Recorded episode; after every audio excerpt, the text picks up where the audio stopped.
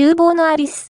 第7話、横領犯の息子、幸い生、長瀬廉の過去が SNS で拡散される全話のネタバレあり、門脇麦さん主演の連続ドラマ、厨房のアリス。日本テレビ系、日曜午後10時半、第7話が3月3日に放送される。